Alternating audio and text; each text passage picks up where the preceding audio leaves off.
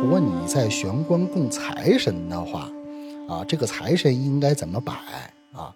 一般的话呢，财神呢分为文财神和武财神两种啊，而且有不同的这个供奉方式啊。文财神和武财神的供奉方式是绝对不一样的啊！你不要认为说它都叫财神，啊，它就都得是一种供奉方式，不是的。武财神一般是。武关公啊，就武圣关公啊，或者是伏虎元元帅赵公明啊，就是关公和赵公明是武财神啊。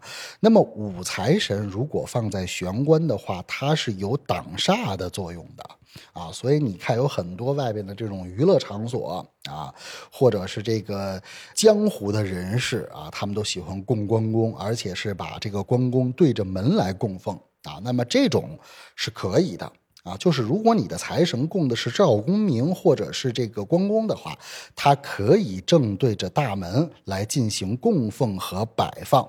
但是如果你的这个财神供的是文财神的话，那就不适合正对着大门来供奉或者摆放。啊，文财神有什么？那比如说范蠡、比干。啊，这个呃，包括这个福禄寿三星啊，还有这个呃财神星君等等啊，他们呢都有招财引财的作用，但是文财神不具备化煞的功效啊，所以如果你的家里供奉的是文财神的话，应该将这个文财神的脸面向你家住宅的里边来摆放啊。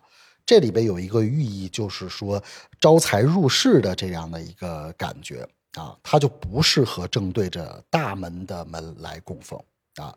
否则的话，如果你把文财神正对大门来供奉的话啊，就会导致你的钱财外泄啊。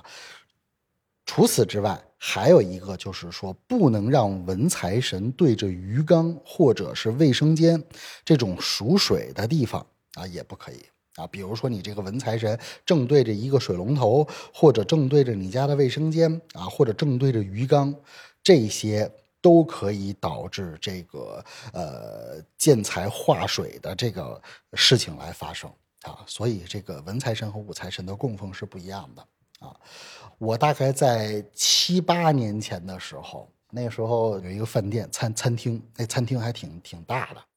这个饭店的老板呢，他找了一个港台地区说当时特别有名的一个大师啊，然后这个风水大师还有自己的团队啊，就给他看的这个风水。当时那个餐厅是一千多平米，那就不小了。然后呢，弄了一个财神，然后里边就是嗯，就是又烧元宝啊，又又做法事的呀，又开光的，然后把这个财神就给请到这个饭店里来了，然后就开张了，然后。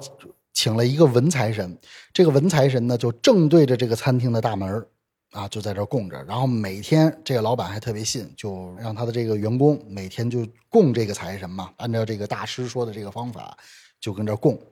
然后越供越没人，越供越没人，就每天吧就稀稀散散的，就这么两三桌人啊。你想那么大一个餐厅，就两三桌人跟那吃饭。后来呢就没辙，就是谁。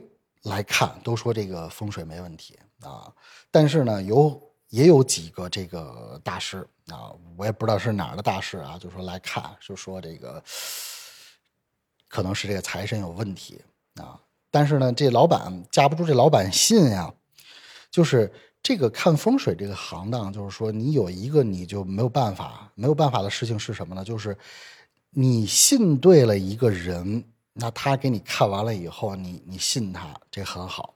如果你信的这个人二把刀，他就不懂风水，或者是他没有那么讲究。他虽然懂风水，但是他不懂这个供神，就是宗教的这些东西，那也白搭啊。所以他呢，就是说风水是没问题，但是他宗教的这些神助的这些东西啊，就是理解的稍微差点意思。啊，他就把这文财神给供错了，结果最后怎么办呢？就没办法，那么大的一个店就只能转让。转让完了以后呢，就是让这个，就是让另外一个老板就接了嘛。啊，第二个老板就把这个餐厅就接过来了。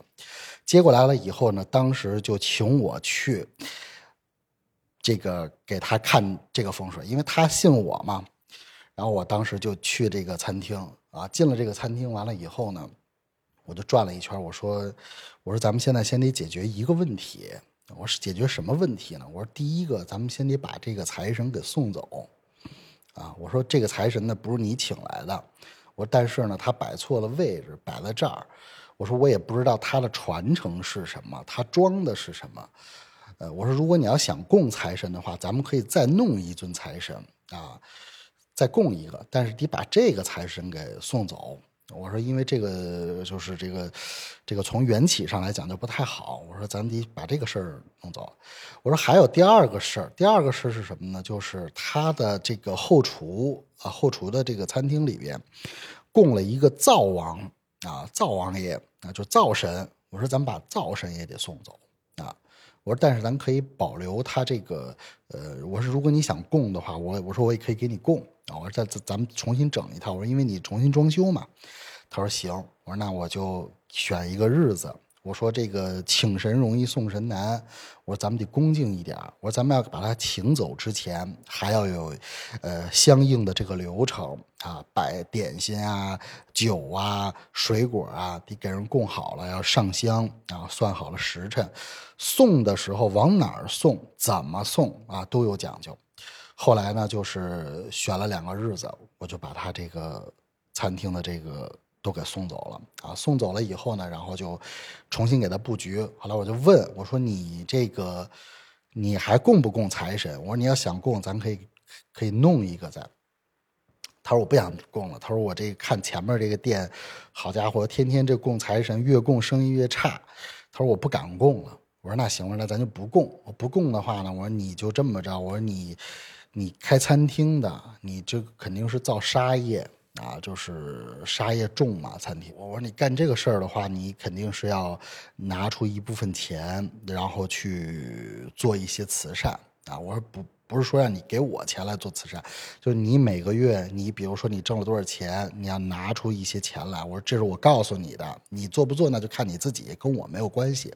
我说你拿这个钱去放生也好，或者是去捐助一些贫困的儿童啊，或者去修庙啊，呃，他说行，然后他就一直这么干，呃，然后后来呢，就是生意还干的就挺好的啊，所以呢，这个文财神和武财神，啊，一定要这个供对了，供不对的话，反倒而适得其反。这个是关于呃玄关处供奉财神的一个讲究。那么接下来还有一个就是玄关处应该摆放哪些颜色的花儿啊？这个花儿有没有风水作用呢？它也是有的。比如说，当你的玄关位于整个房子的东北方位的时候。啊，那么你就要以白色作为主要的装饰的色调啊，它就象征着吉利啊。而且呢，玄关的位置呢要保持整洁干净啊。那么装饰的植物、花卉还有画儿啊，都以这个呃白色啊为最好啊。那么在玄关处如果放置粉红色的花卉。啊，它就是有利于人际关系啊，或者是招桃花啊，也可以让你一进到家里以后啊，就会保持一种愉悦的心情啊。那么，如果在玄关的这个鞋柜上摆一盆红色的鲜花啊，那就可以为你的家庭招来很好的运气啊。那么，如果是黄色的花呢啊，就是啊比较利于爱情啊。什么叫黄色的花比较利于爱情呢？就是说你现在，你如果已经有恋人，或者是已经结婚了啊，那你在家的玄关处啊摆一个黄色的花啊，那么就是说对于你的婚姻呀，对于你的感情啊比较好。那么橙色的花就是这个橙子的那个颜色啊，橙色的花呢就利于旅行啊，比如说你要出去玩了。你出去玩之前呢，你就在你的这个玄关的位置摆一盆橙色的花啊，那你出去玩的时候就比较顺啊。还有一个呢，就是需要注意的，就是说，呃，如果你在玄关处摆了一盆枯萎的花，或者是原本它是一盆鲜花，但是它枯萎了啊，就一直都在你的玄关摆着的话，那这种的话呢，就认为是败财的，就是它是不利于聚财的啊。所以呢，如果在玄关处要是摆放这个植物的话，啊，它是就是说这个你要注意啊，这个你不能让这个花儿这个凋谢了以后，你还是呃摆在这儿啊。还有一个呢，就是这个玄关处摆放的这些风水摆件啊。什么叫玄关处摆摆放的风水摆件呢？就是有的人呢喜欢在玄关摆一个呃牛。啊，有的我我见着就各种各样的啊，有摆牛的，摆鸡的，摆龙的啊，这个摆什么风水物的，摆呃麒麟、貔貅啊、金蝉都有都有啊，这这这种各种各样的这个风水摆件都有。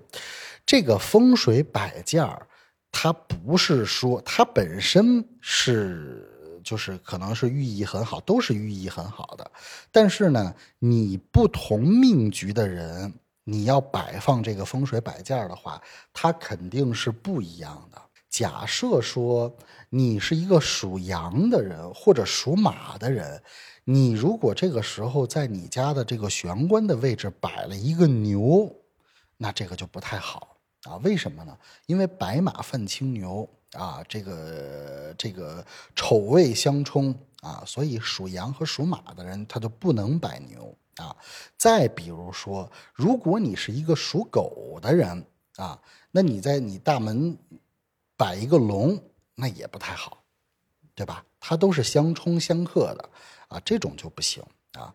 呃，所以一般呢，我们就不建议啊摆放这些呃动物类的风水摆件在玄关啊，呃。如果你要摆这种动物类的风水摆件的话，就一定要有人给你看，有懂的人给你指点啊！而且你确定了摆这东西是好的，那你就可以摆啊。一般情况下的话呢，就是说，呃，摆一个葫芦啊，摆一个白菜或者摆一个帆船啊，这都是比较好的啊，这种都是还还是不错的。所以呢，这个今天呢，我们就是先给大家讲这么多。感谢您收听小尹说艺。您的点赞、订阅和分享是对小尹最大的支持。